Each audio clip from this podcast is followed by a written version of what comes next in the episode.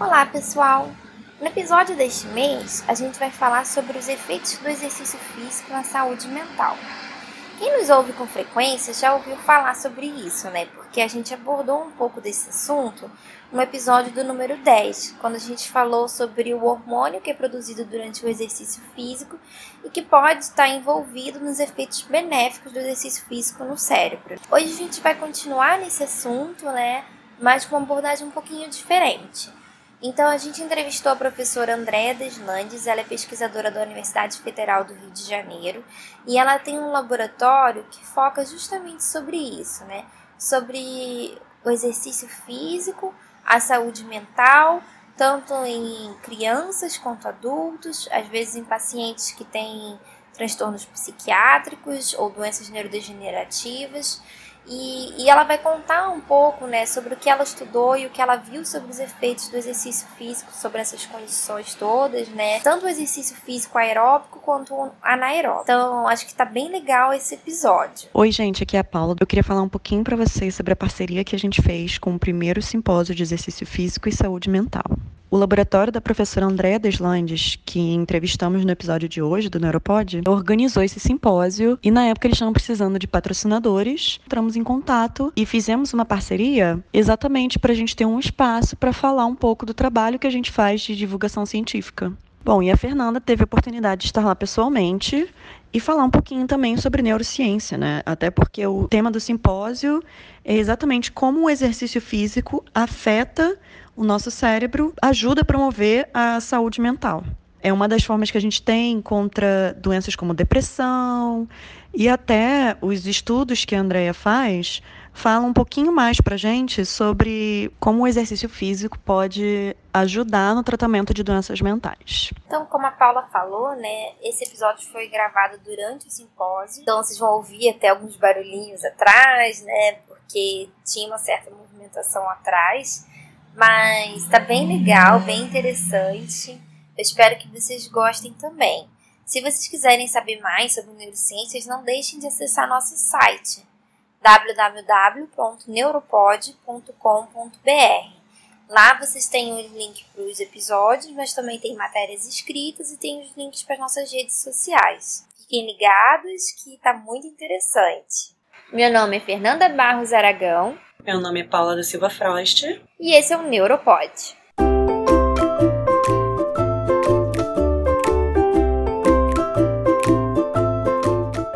Meu nome é Andréia Deslandes e eu sou coordenadora do Laboratório de Neurociência do Exercício e professora adjunta do Instituto de Psiquiatria da UFRJ. E o que, esse laboratório pesquisa exatamente? O Laboratório de Neurociência do Exercício, ele existe há mais de 10 anos. É, no primeiro momento, nós éramos da Universidade Gama Filho, depois nós é, desenvolvemos as pesquisas na UERJ e há alguns anos aqui na UFRJ. O projeto começou com a investigação do efeito do exercício no tratamento de doenças mentais. Então, nós começamos investigando o efeito do exercício no tratamento da depressão. Depois nós investigamos o exercício como tratamento das demências, principalmente a doença de Alzheimer, transtornos de pânico, pacientes com Parkinson e mais recentemente nós começamos também a investigar o efeito do exercício físico em crianças para verificar o efeito do exercício na, no desempenho escolar e nas funções executivas de crianças. E em todos esses casos o exercício físico foi benéfico? Em todas as pesquisas que a gente fez, ou o exercício teve uma resposta de melhora, tanto da função cognitiva, quanto das respostas emocionais, quanto da redução dos sintomas de depressão, de ansiedade, ou em caso de doenças neurodegenerativas, onde se espera que haja uma, um declínio com o passar do tempo, é natural da doença, um declínio, a gente não viu melhora em todas as respostas, mas a gente viu manutenção. E quando você fala de manutenção do desempenho físico, cognitivo, de doenças neurodegenerativas, isso é um avanço, isso é um sucesso. Porque nós sabemos que existe um declínio progressivo essas Muito doenças rápido. não têm cura e a gente vendo então uma maior manutenção da funcionalidade dos pacientes, do desempenho cognitivo, do desempenho físico, então isso já é um resultado muito, muito promissor. Ótimo. E a equipe de vocês é uma equipe que tem educadores físicos, tem médicos, como é que é? Isso, a nossa equipe, hoje eu tenho 22 alunos, desde alunos de iniciação científica até alunos de pós-doutorado.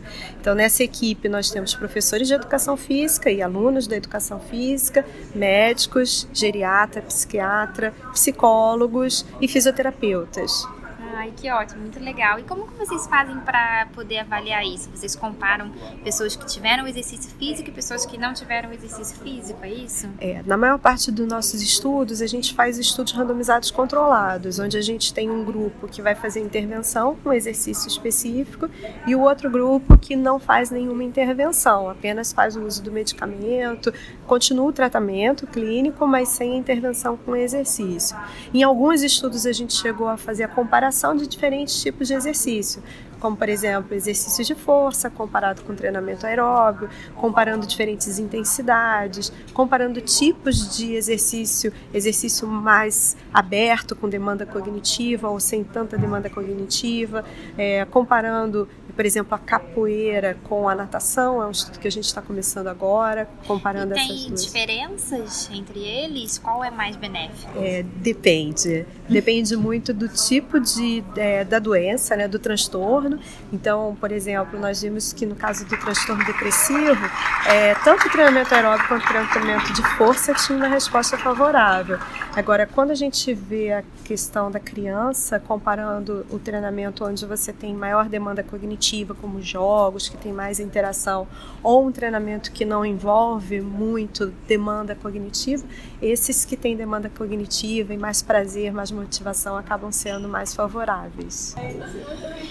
Então, quer dizer que os treinamentos aeróbicos e os anaeróbicos, ambos podem ter efeitos no cérebro? É, então, quando você vê as pessoas falando sobre exercício e cérebro, normalmente se fala sobre o efeito do exercício no cérebro com treinamento aeróbio. E aí dizem, não, se você fizer treinamento de força, vai ser bom para ganhar força, para funcionalidade, mas que para o cérebro só se for treinamento aeróbio que aumente a capacidade aeróbica. Mas na verdade o que nos 10 últimos anos a neurociência vem mostrando é que não só o treinamento aeróbio vai ter um efeito de adaptações neurobiológicas, mas o próprio treinamento de força também pode contribuir. Então, tem estudos mostrando que com o modelo de treinamento de força, treinamento contra resistência, você também tem adaptações neurobiológicas favoráveis para o funcionamento cerebral, melhora do desempenho cognitivo, tanto no modelo animal quanto em modelo em humanos, onde a gente vê o treinamento de força sendo benéfico para reduzir é, depressão, no, no tratamento de Alzheimer, na melhora da função cognitiva de idosos. Então, essa questão de que só o treinamento aeróbio é importante para o cérebro, isso é um mito, porque o que hoje a neurociência vem mostrando é que outros tipos de treinamento também podem contribuir, principalmente os exercícios que são feitos com demanda cognitiva. Então, cada vez mais isso é demonstrado. Eu acho que segue uma linha muito natural da história da investigação da, do exercício, principalmente da fisiologia do exercício, onde se investiga inicialmente o efeito do treinamento aeróbio, mas depois começa a se investigar o efeito de outros tipos de treinamento, como, por exemplo, treinamento de força. E você acha que essas diferenças assim são por vias de sinalização diferentes que eles acontecem? Então eles poderiam agir em conjunto e terem efeitos aditivos, você fazer os dois ser melhor do que fazer um ou outro? Então, quando a gente fala, por exemplo, de um treinamento que envolva demanda cognitiva, eu acredito que sim. Quando a gente fala do treinamento de força e do treinamento aeróbio, a gente precisa investigar mais como que é esse efeito se você faz um efeito combinado dos dois. O que os estudos têm mostrado é que, por exemplo, em é, na clínica, em pacientes com demência, você fazer um exercício combinado de treinamento aeróbio, como esteira, caminhada na esteira, treinamento de força em equipamentos de musculação, equilíbrio, flexibilidade e dupla tarefa, isso parece ser mais benéfico do que simplesmente você fazer só um treinamento ou outro. Então, é, esse treinamento combinado ele pode ter um efeito até é, potencializador dessas respostas. E já se sabe quais seriam os mecanismos que estariam por trás disso, quais moléculas poderiam estar agindo? É, então, isso a gente vai precisar de mais estudos, mas tem um estudo bem interessante do professor Ricardo Cacilas, é, com o professor Marco Túlio de Mello, onde eles investigaram o efeito comparando o treinamento aeróbio e o treinamento de força em modelo animal. E eles viram que os dois grupos tinham benefício no desempenho cognitivo e que e essas alterações neurofisiológicas estavam é, por vias diferentes. Então, parece que o treinamento aeróbio, pelo menos nesse estudo do, Calice, do Cacilas, ele viu que o treinamento aeróbio acabava gerando uma resposta de sinalização mais por vias de BDNF, enquanto o treinamento de força tinha uma resposta mais por vias de IGF-1. Mas, de qualquer forma, os dois gerando sinalizações biomoleculares que favoreciam, então, um aumento da neuroplasticidade cidade. E entendi. E essas vias, tanto de BDNF quanto IGF-1, elas contribuiriam para a formação de novos neurônios, mais sinapses, mais vascularização também? Isso. Quando a gente fala de vascularização, a gente já tem também um outro caminho que é bem investigado, principalmente quando a gente fala de é, demências, que é o VEGF, né, que é o, o vascular endotelial growth factor, que também está associado à angiogênese. Mas em relação ao treinamento de força e o treinamento aeróbio, a gente precisa de mais estudos para poder entender. Agora, com certeza, esses dois vão estar tá gerando sinalizações tanto para o um aumento da liberação de neurotransmissores, então um aumento da exocitose, até mesmo com membranas é, celulares que vão favorecer essa liberação dos neurotransmissores e também as sinalizações para a neurogênese. E o BDNF, ele também é conhecido por ser neuroprotetor, né? Então isso poderia ser especialmente é, benéfico para uma caso, um caso de neurodegeneração, doença de Alzheimer, né? Sim, com certeza.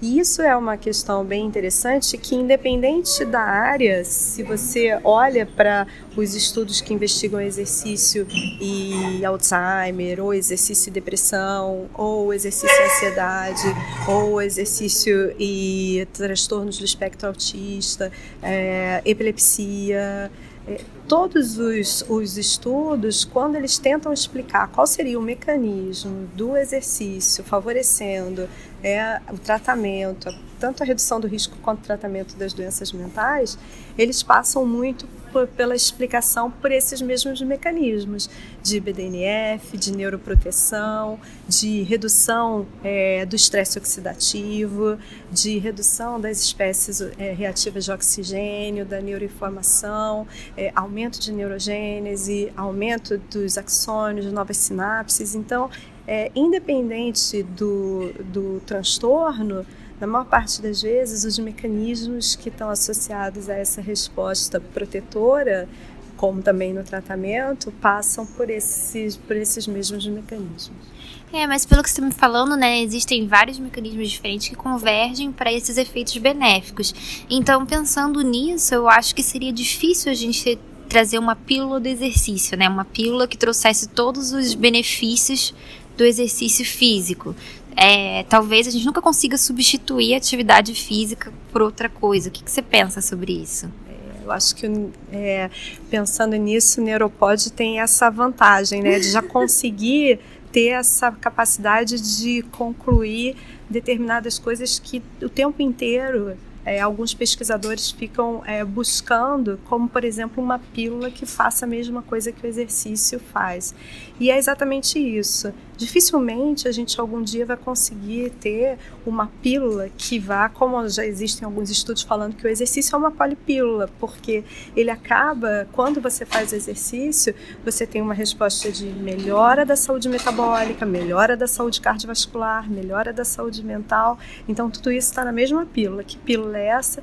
Fazer exercício, se movimentar. Então, são muitos mecanismos redundantes, complementares, e que a gente poderia ficar aqui uma hora falando sobre diferentes alterações, desde alterações de preservação de telômero até aumento de dopamina, até respostas relacionadas aos fatores tróficos, a uma melhor capacidade das mitocôndrias de gerar energia e de reduzir o estresse oxidativo.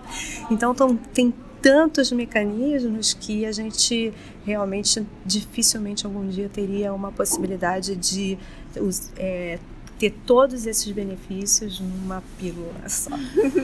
É uma pena, né? Porque para as pessoas preguiçosas, que nem eu, não vai ter jeito, a gente vai ter que sair do sofá. É, e aí eu vou te dar um conselho que, conselho a gente não gosta muito de dar, né? Mas a verdade é que muitas vezes, durante muitos anos, se relacionou exercício físico a uma coisa chata, a uma coisa ruim, é uma coisa que cansa, que dói, que dá trabalho, que você precisa de ter muito tempo, muita organização, planejamento. E na verdade não deveria ser assim. Na verdade, toda mudança de comportamento passa por você ter ali uma motivação para você realizar aquela mudança. E o exercício físico, ele não pode ser visto como uma coisa chata, como uma coisa ruim. Tem que ser visto como um momento de prazer. Isso tem que acontecer desde a infância. Então, se os pais tivessem momentos de prazer com os filhos, onde eles realizassem exercício, se na escola a educação física fosse passada de uma forma como também um momento de prazer, até porque a gente sabe dos benefícios da, do exercício físico no aprendizado, no desempenho escolar, nas funções executivas das crianças e dos adolescentes. Então, se a gente fizesse esses momentos de exercício associados a um momento de prazer, a nossa espécie é movida a sobrevivência e prazer. Então, a gente tendo prazer, a gente tem os mecanismos do nosso cérebro que fazem a gente querer fazer de novo, né? Então a gente tem que cada vez mais tirar essa ideia ruim de no pain, no gain, que a gente não vai ter ganho se a gente não tiver dor, se não for um exercício difícil, se não for uma coisa é, ruim, né? E pensar no exercício físico como uma coisa prazerosa, um momento de prazer para a gente poder querer sempre fazer de novo. É, eu acho que isso também tem muito a ver com o que você estava falando antes, né, dos exercícios físicos que tem a parte cognitiva, né? Então esses exercícios que estimulam mais a gente acabam sendo também mais prazerosos, né? Então ao mesmo tempo que eles são mais prazerosos, também são mais benéficos. Você poderia citar um exemplo de um exercício que, que leve essa parte cognitiva também? Então, quando a gente fala desses exercícios que exigem habilidades abertas, a gente está falando de qualquer exercício onde você tem uma interação maior com o meio. Então, você precisa olhar os é, olhar, né? Na verdade, olhar ou ouvir, enfim, você precisa dos estímulos sensoriais. Então, ter bastante atenção nos seus estímulos sensoriais, processar para decidir qual é a melhor resposta motora que você vai é, dar a cada momento. Exemplo disso um jogo, um esporte, qualquer esporte coletivo onde você precisa interagir com os outros participantes, qualquer atividade ao ar livre. Então a gente pensar na própria dança, onde você tem um parceiro, é, lutas. Então quando você pensa no, nas, no Rio de Janeiro, né, um lugar com tantas praias, então, hoje a gente tem um trabalho que é um projeto de extensão da UFRJ, onde a gente realiza surf stand-up com crianças da rede de atenção psicossocial. Então, as crianças dos CAPSES que a gente faz surf com essas crianças com transtorno do espectro autista, por exemplo. Então, o surf é um ótimo exemplo de como você pode estar tá desenvolvendo uma atividade que é lúdica, que envolve uma relação muito próxima com a natureza, especificamente com o mar, e a gente também é, tem a possibilidade de estar tá não só com as crianças, mas os cuidadores, os pais, né, os familiares, para que as pessoas tenham um momento onde elas estejam fazendo um exercício, que elas se divirtam e que ao mesmo tempo elas, elas tenham o benefício para o cérebro. Nossa, isso é maravilhoso mesmo, porque a gente pensa, realmente, né? Você foi falando assim, eu fui pensando das minhas associações com exercício físico. Parece que eu penso assim, ah, vou fazer exercício físico, amanhã eu vou estar toda dolorida, eu vou começar a correr aqui, eu vou ficar contando tempo para acabar de correr. Então, a gente tem que realmente mudar as associações. Exatamente. E é o que as pessoas normalmente me falam. Puxa, se eu soubesse que eu poderia pensar no exercício físico sem ser uma coisa chata, sem ser uma coisa ruim, talvez eu desde a minha adolescência eu estivesse fazendo exercício. E eu acho que uma outra coisa também que a gente tem que pensar é que quando a pessoa é, acha que ela vai ter que ter uma hora e meia, duas horas por dia, todos os dias para fazer exercício, ela olha a agenda e diz é inviável para mim. Isso é uma coisa que também quando eu dou palestra nas empresas as pessoas falam tá, eu agora estou convencido que eu preciso fazer exercício, mas como é que eu incluo exercício numa agenda que eu não tenho tempo para fazer o exercício? E aí eu pergunto, a gente tem oito horas, né, seis, oito horas de tela por dia, será que a gente não tem dez minutos de manhã para fazer o exercício? Que não seja todos os dias, mas se você fizer três vezes na semana, no sábado, no domingo e um dia durante a semana, se você fracionar se você fizer 10 minutos de manhã e 10 minutos à tarde ou à noite, então a gente começar a pensar em outras possibilidades que façam com que a sociedade entenda que o exercício físico pode ser feito de uma série de outras formas que não só aquele exercício de uma hora e meia que você não vai conseguir dar conta na agenda que todo mundo hoje em dia tem, que é bem difícil. E até quando você tem uma, uma um exercício que é prazeroso, você fala, ah, eu preciso ter um tempo no meu, na minha semana para eu poder me distrair, para eu poder me divertir. Eu brinco que eu falo que diminui a ansiedade. Diminui a ansiedade. E aí você tem a questão, se você falar com uma pessoa que dança, dificilmente essa pessoa vai dizer assim: ai, que saco, agora eu tenho que ir para minha aula de dança. Ah, Se é, você falar vai. com alguém que é, faz surf, stand-up paddle, dificilmente ele vai dizer assim: ai, que droga, eu vou ter que ir Ou que joga uma pelada. Né? Então a gente cada vez mais é, olhar para o exercício de uma forma diferente para a gente conseguir mudar esse estilo de vida, até porque se a gente sabe que o exercício é bom para a saúde física, cardiovascular, metabólica, mental, porque que mais de 50%, isso foi um estudo do ano passado do Lancet Psychiatry, mostrando que mais de 50% das mulheres brasileiras são fisicamente inativas. Então tem alguma coisa que a gente precisa mudar. É, né? E eu acho que uma coisa também interessante que a gente estava falando dos esportes, dos exercícios cognitivos, é que também os esportes né, eles têm um componente social. E esse componente social você acha que poderia ser importante para os benefícios do esporte? Sem dúvida nenhuma. Eu acho. É, é, é, certo que a gente no laboratório até já investigou o exercício feito num contexto social ou não, ou comparando um contexto social com o exercício, e a gente vê que existem questões mesmo de adaptações que são feitas por conta do estímulo do exercício físico. Então, o exercício físico é importante, não só o contato social mas o exercício é fundamental. Agora, certamente, se o exercício físico também está envolvido num contexto de contato social, de interação social, isso é muito importante até também para melhorar as habilidades socioemocionais. Né? A gente, dentro do, do esporte, por exemplo, você consegue aprender questões como respeitar as regras, como fair play, né? de você é, respeitar o outro, de você compartilhar, de você colaborar. Então, é, são muitas coisas que quando você tem o contato social né? também, então isso tudo pode é, ser mais um agente transformador.